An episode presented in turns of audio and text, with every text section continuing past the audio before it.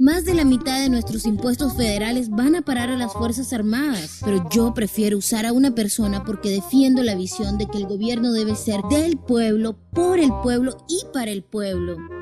Bueno, eso es porque eres Chaira. Definitivamente el gobierno es el monopolio de la violencia aunque no te guste y eso de que el gobierno es del pueblo y por el pueblo y para el pueblo, pues nomás me enseña que eres Chaira porque es querer que las cosas sean como no son, hacerte una chaquetota mental de que la vida es como no es. El gobierno realmente no somos nosotros, ni somos todos, ni es el pueblo. El gobierno es una pandilla de ladrones que está enquistada y que es un parásito y que nos chupa la sangre y que nos roba a través de los impuestos, aunque no te guste. Cuando las personas a lo largo del sistema nos unamos, podremos recuperar y transformar este sistema lineal en un sistema nuevo que no deseche ni recursos ni personas.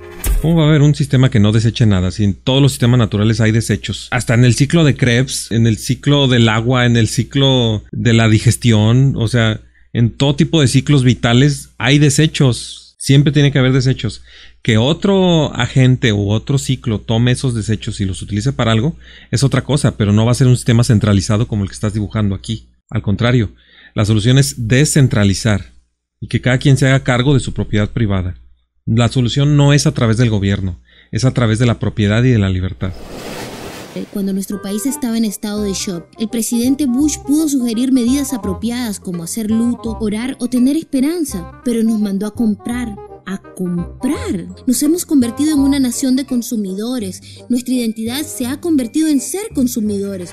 El capitalismo es capitalismo ahorro y trabajo duro. Ahorro. ¿Qué es lo contrario del ahorro? El consumo. El consumo es keynesianismo.